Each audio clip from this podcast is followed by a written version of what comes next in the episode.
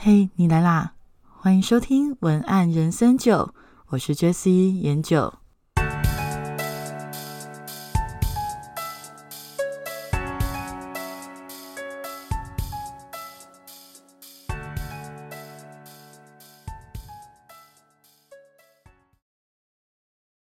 今天这个主题灵感来自于柔道男童的那个事件。我想，悲剧的根源就是不敢质疑教练的专业，导致无法及时阻止，然后造成遗憾。为什么会说，其实就是不敢质疑教练的专业的原因，是因为根据报道显示，当时其实有很多的父母都在场，但是因为事先告知会被摔，再加上一般人没有能力判断训练是否过当，以及从众的压力。都是最终引导到这样的局面的原因。那我觉得，其实这个新闻看得非常的遗憾，但是也因为这件事情，让我就开始思考“尊重专业”这四个字的意义跟价值。我觉得专业绝对是该被尊重的，我自己也是专业人士嘛，所以其实我也会希望获得该有的尊重跟理解，但是。任何事情过犹不及，似乎也都不是一件好的事情。就如同我最近有听到的一个故事，是发生在我同业朋友身上的。他找我诉苦这件事情呢，其实有一些人听起来可能觉得有点离奇啦，不过它就真实发生了。我把它命名为“太尊重专业的困扰”。什么叫做“太尊重专业的困扰”？这句话听来很怪，对不对？什么叫太尊重专业？就是因为。我的这个朋友啊，他接到一个案子，那那个案子他的客户算是熟人。那因为有时候熟人也接惯的知道，其实有时候熟人接案反而会比较麻烦。好，那那是题外话。那总之他遇到啊麻烦，就是说他的那个熟人客户创立了一个新的品牌，所以就请他帮他做很多的关于行销形象方面的事情。那一开始的时候呢，他会觉得这个客户非常的好配合。什么提案都很容易的通过，那几个品牌方向要他选，那几个呃自己觉得不错的定位要他来挑，他都让我的朋友自己选。那所以基本上初期合作算愉快，听起来就好像很棒，对不对？但是问题是事情没有那么简单呐。为什么没有那么简单？因为你知道吗？他全部都交付给你，就代表他要你负责。一开始告诉过他的风险，他完全当作没听到。只要你的效果不如预期，他就会开始一直抱怨。然后，当然后面要收尾款的时候就不干不脆。其实，我觉得这整个事件美其名似乎，呃，感觉好像他当初很尊重我朋友的专业。但是为什么现在的这个结果让他很失望？但是一路听下来啦，我感觉到的是他只是想逃避自己该负的责任。我说的他是那个业主，那个老板，他其实正在逃避责任。逃避什么责任呢？逃避选择，逃避决定的责任。为什么要这么说？是因为啊，这个是你的公司，你的定位，再多人建议你。本来就应该由你自己做决定，对不对？怎么会是他由我的那个朋友帮你做决定呢？然后效果不好又怪别人，这真的是会让人蛮痛苦的。我是可以理解啦，因为我应该没有办法接受这样子。他如果不决定的话，我可能会会有点会生气吧，就是会会跟他讲的很清楚，没有我没有办法做他做决定。嗯，总而言之啊。其实我在想，对方都不做决定，也有可能是因为他其实不知道该怎么做决定。也就是很多老板为什么必须要在找专业人士之前先去上课的原因，因为你必须要知道专业人士在干嘛，你才有办法跟他沟通，也知道要怎么做决定。那他可能是这方面的知识不足，所以可能不知道怎么做决定。那 anyway，反正在前期都说一切都相信你，但是我的朋友其实他说他非常的疑惑的是，这又不是我的公司，我怎么可能比老板更清楚要走的方向呢？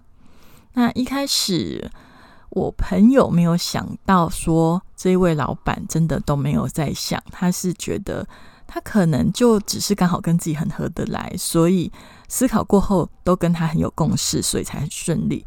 那只有到后来才发现，这个老板其实是完全打算事后诸葛，然后他案子做到一半就觉得很崩溃，这样子。这整个故事听完之后啊，你有没有觉得有一个很奇怪的地方？听完之后，我其实我觉得很奇怪。然后我后来就反过来去思考，我就告诉他，我在想啊，这个老板可能不是你想的那么故意的，他有可能其实是一个心态，就是害怕自己选错了，会显得他很无知。其实我觉得这个心态是非常多人都会有的。我们其实都很怕选择错误，然后就显得自己很无知。这种害怕失败的想法，我觉得是人性的共同点吧。但是我发现呢，其实这个人性的共同点，在这个社会里面，常常出现在很多很多的事件上面。像我开头一开始讲的有道男童的那个事件，那个悲剧，其实也是因为害怕。拒绝权威式的专业，会显得自己很无知。那我的朋友被这个老板搞得这么痛苦，其实后面的原因有可能也只是因为老板他怕自己显得很无知，所以不敢选择，但是又不敢负责，所以就会变成我朋友很崩溃的感觉。那总之，这两个案例里面，就是柔道男童的事件，还有我朋友。熟人接案的这个事件，都发生了类似的心态。这个心态就是，我们害怕成为无知者，所以不敢反驳专业人士，进而放弃选择的权利。所以，首先我想要来聊聊，为什么我们会害怕反驳专业人士呢？为什么我们要尊重专业呢？先来谈谈，到底什么是专业？其实，专业指的就是专攻特定领域后累积丰富知识与经验的状态，而拥有这个状态的人就会被称为专家，就会在社会上获得人们的尊敬。为什么专家容易被尊敬呢？最大的原因其实来自于资讯不对等啦。所谓的资讯不对等，就会很容易产生一种权威感。因为他懂你不懂的，是不是你就会觉得他好像比较厉害？专家之所以会成为专家，当然具备我们所不具备的知识与经验。因为我们不懂，所以就很容易自行想象专家可能什么都懂。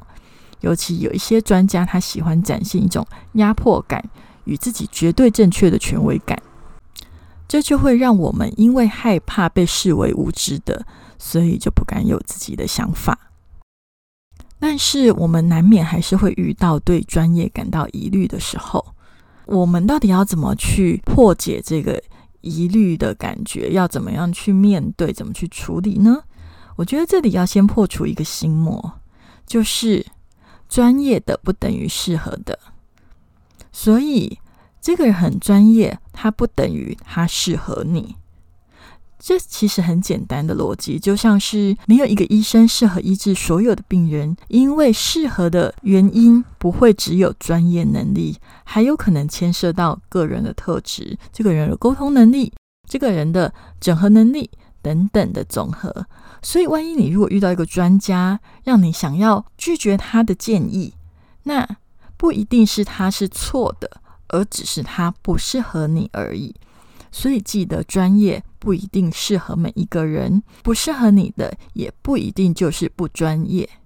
所以有了这样的想法之后，你就可以进一步的去了解，拒绝专业不代表你无知，只是此刻它并不适合你。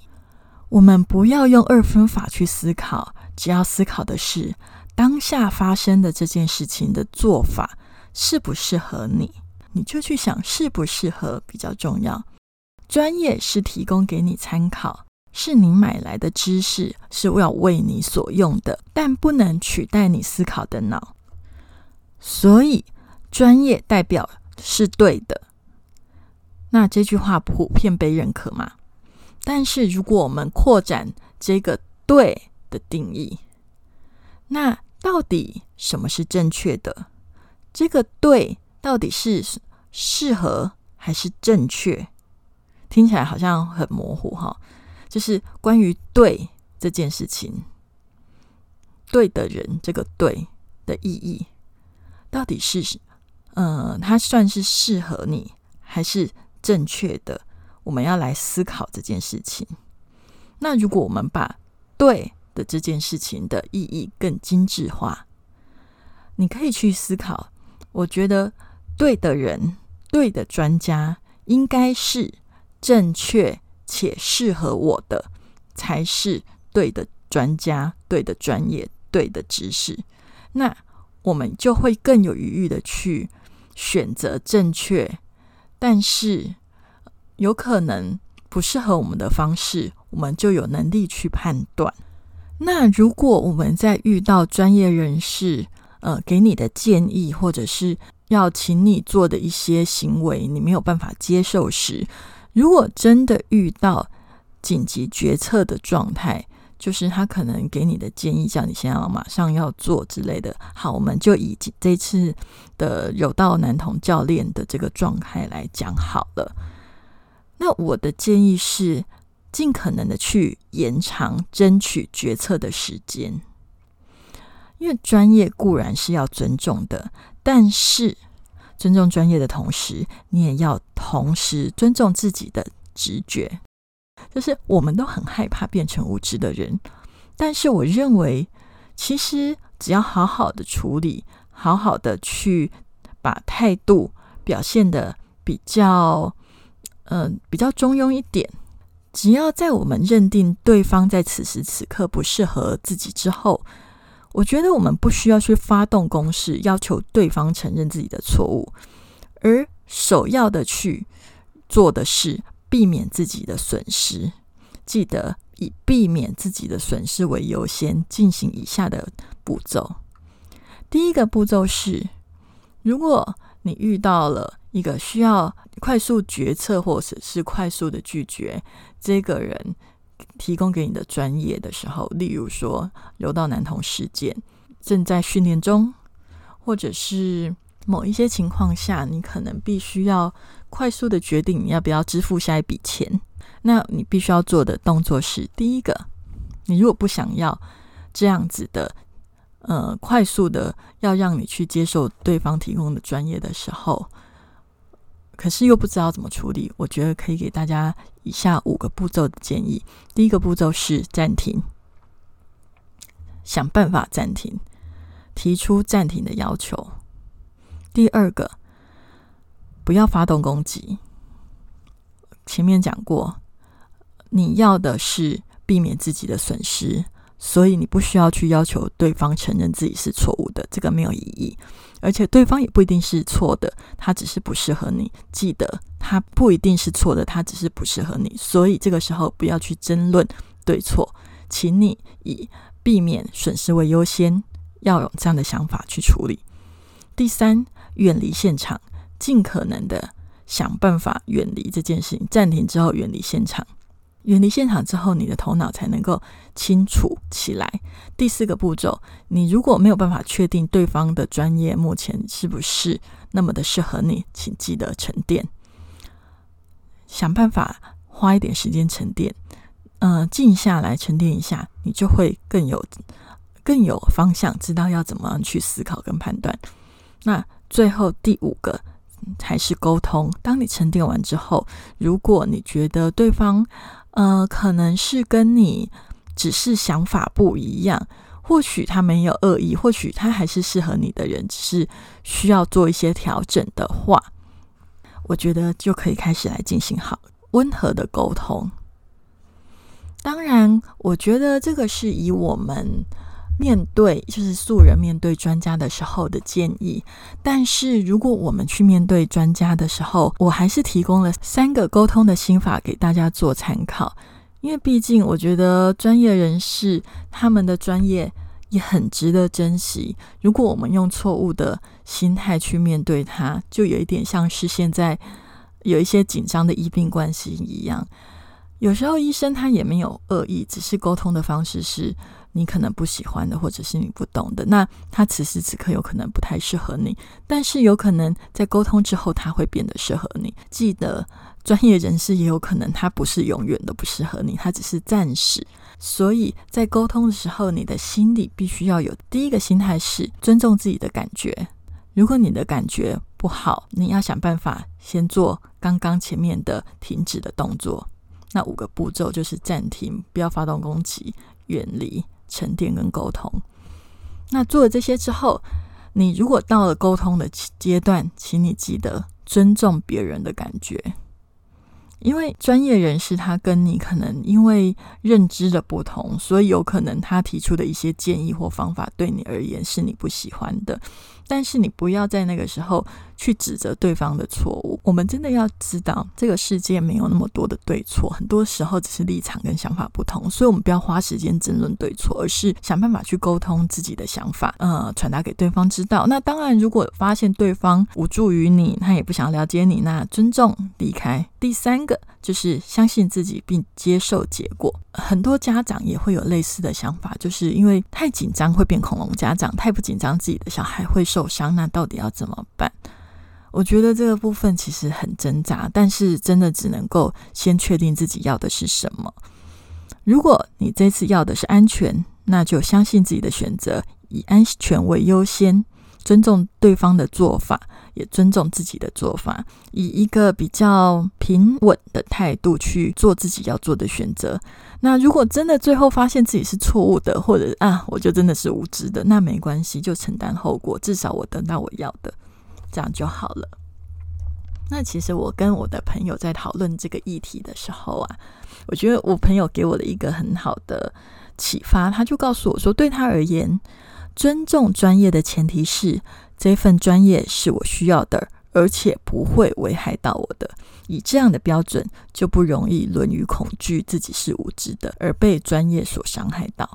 其实我认识的专业人士几乎都不会希望你全盘的接受他的意见，就如同我也常跟我的客户说，这是我的建议，但请你自己去评估跟分析适不适合你。因为我尊重每一个人，他有他自己的。判断跟他自己的情况，那你自己的情况绝对是你自己最了解，所以你必须要去评估适不适合你。而我的判断跟分析都只是你的工具，决定权还是在你的身上哦。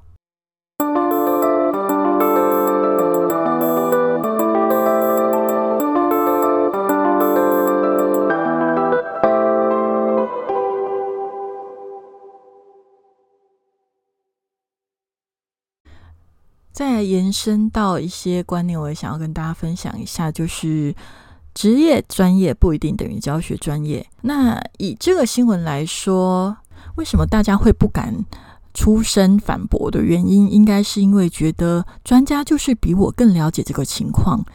但实际上，因为专家没有教练证，那意思指的是他是柔道的专家，但不是训练人才的专家。这有什么不同？其实这个在各行各业很常发生啊，就是这是很不一样的。因为一个行业的顶尖高手，他只是知道怎么让自己变成顶尖高手，但他不一定知道怎么让你变成顶尖高手，因为你跟他的条件是不一样的，而他可能只知道适合自己的那种方式。而训练人才的高手，他比较倾向的是要有一种。嗯，要有一种比较愿意尊重他人个别差异的特性，并且懂得如何因材施教，也了解在不同的情况下该如何调整自己的教学方式。那等于是除了专业知识之外，也要具备对于教育人的专业。但这一块啦，在台湾社会里，常常不是被很清楚的理清，甚至有很多专业也并没有特别培养教学的这一块。所以，只要有专业就能教的思维，还是非常的普及。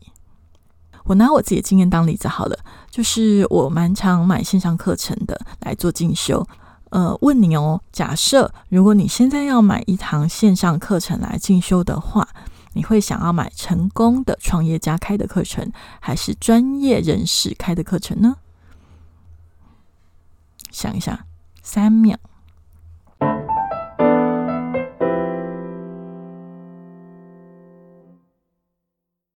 但是看你要学什么。如果你想要听的是经验谈，那其实听创业家的心路历程是很好的选择。但是如果你要学的是技术，例如说我要学的是行销，你要学的是文案，那你跟专业的文案师学会比较好。那为什么？因为专业的文案师他透过接触，他应该说他接触过的案例比较多。所以他可以了解不同各行各业的人个别需要的学习方式以及适合的风格，而某一个行业的成功人士，也许他的行销跟文案写得很棒，但是他只知道如何让自己成功，他的模式又不一定适合你，而他又不一定知道怎么让你成功。那这个就是最大的不同。那所以在这样子呃多元学习的环境下，虽然。嗯，学习的资源很多，但是我们却又不太能够确定眼前的这个人到底适不适合自己，他的专业能力是否真的又具备教我的能力，又真的适不适合我？那到底要怎么判断适合你的老师呢？那我觉得这个是我自己的一个建议。那我觉得每一个人都有他自己的评估方式。没有绝对，就只是跟大家分享我自己的想法而已。如果你对于，如果你没有疑虑，真的就不用参考了啦。那你如果有疑虑的话，比如说，哎，你可能看了这个老师，你觉得好像很专业，可是你又很担心他是不是适合你，那你可以从他的简章、他的呃教案，或者是从他的一些免费的课程，或者是免费的。素材里面去看看它的特性里面有没有以下这四个特质，不一定要全部符合，只要有部分符合都，我觉得都没都不错。当然也不是绝对哈。好，那第一个特质是这个老师他在上课的时候，他会不会尊重个别性，还是真的就只有一个教法而已？这个可以参考。那第二个是当你有不了解的时候，这个老师的态度。呃，是愿意仔细说明，还是虚应故事呢？那这个部分，你可以去问问学过的人的经验心得，或者是你上过课之后要不要继续上他的课？这个部分你可以用这样子去评估。第三个是，呃，学习方式的逻辑是否合理？那这个部分就是属于你也可能要上过。某一堂课，或者是看过他的免费公开的一些讲座之后，你可能比较容易可以判断。那第四个是对于细节，老师是否愿意或者是有能力陈述，你会一直觉得好像没有办法深入去了解的感觉。那这个部分，你就可以去多多的观察他对于呃那些标题跟内容是。真的可以仔细论述，还是说停留在一个比较表面的层次？那如果这个部分大家有兴趣的话，之后我再用另外一集 podcast 跟大家做一个比较多的、比较深入的说明。因为这个只是初步的讨论，就是给大家一个小小的经验分享。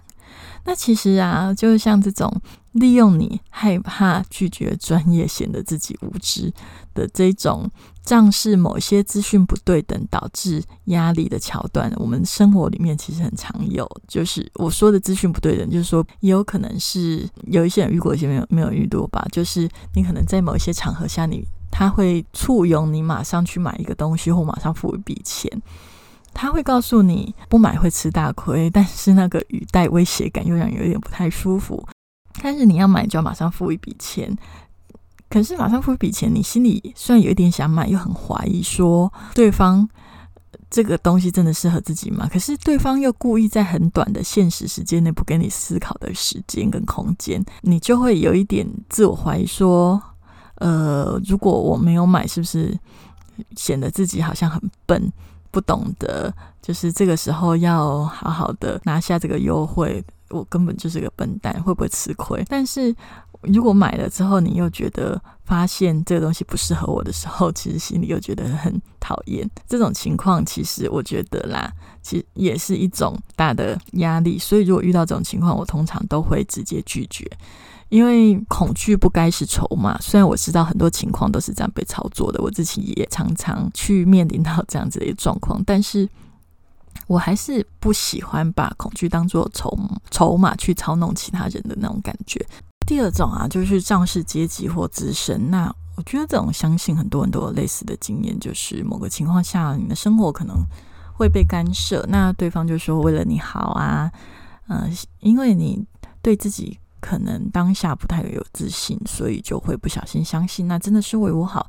结果到最后就觉得啊，怎么会伤痕累累，而且还蛮讨厌自己的，因为活的都不像自己了。其实我觉得那种都是为了你好有时候到最后，你如果太没有自己的主见，而完全真的就听信别人为你好的话，很容易到最后好不好已经不重要了，因为活得不太像自己，所有的决定都不是自己的决定，那哪里会好呢？啊，所以啊，所以在最后，我想要跟大家聊一下，就是聊两个观念。第一个观念是。专业之前，你必须相信你自己。我觉得这个相信自己是爱自己的第一步。我觉得相信自己就是爱自己，而爱自己的第一步就是保护自己，给自己足够的空间跟时间去思考、判断，而不是被恐惧、焦虑驱使着做决定。虽然很难，我也常常焦虑，但是就一步一步的前进，试着给自己多一点余裕。给自己下决定的时间，而不是对生活的选项囫囵吞枣。那这样心智才能保持清醒，而做出理智更好的判断，对吧？最后想要跟大家聊的事情就是，嗯，应该是说啦，还有一个最重要的指标，你要怎么判断这个人的专业适不适合你？最重要的指标是有没有爱。这个不涉及宗教，而是我单纯曾经在，嗯，在一个。故事里面刚好看到那个作者分享的，呃，一段圣经的内容，但是那一段我觉得讲的还蛮好的，我也很喜欢，所以就跟大家分享。里面讲的是：我若有先知讲道之能，也明白各样的奥秘、各样的知识，而且有全备的信，叫我能够移山，却没有爱，我就算不得什么。所以，不管眼前这个人跟你说的什么。有多么的权威，请去注意他的实际作为，他的选择，他的判断力到底是爱还是以爱之名去做任何事情？好好思考，这会是一个重要的指标哦。今天的文案人生九就到这里。如果你对今天的节目有共鸣，欢迎你留言跟我分享。你可以私讯 IG 或 FB 搜寻文案想你，就可以找到我喽。如果这一集有帮助到你，也请你送我五颗星星的评价。那如果你的身边的朋友啊，刚好对今天的内容是有需要的，那也欢迎你分享给他。最后邀请你加入赖社群文案人生九更新了，那就可以得到这个节目更新的推播讯息哦。那文案人生九，我们就下次见喽，拜拜。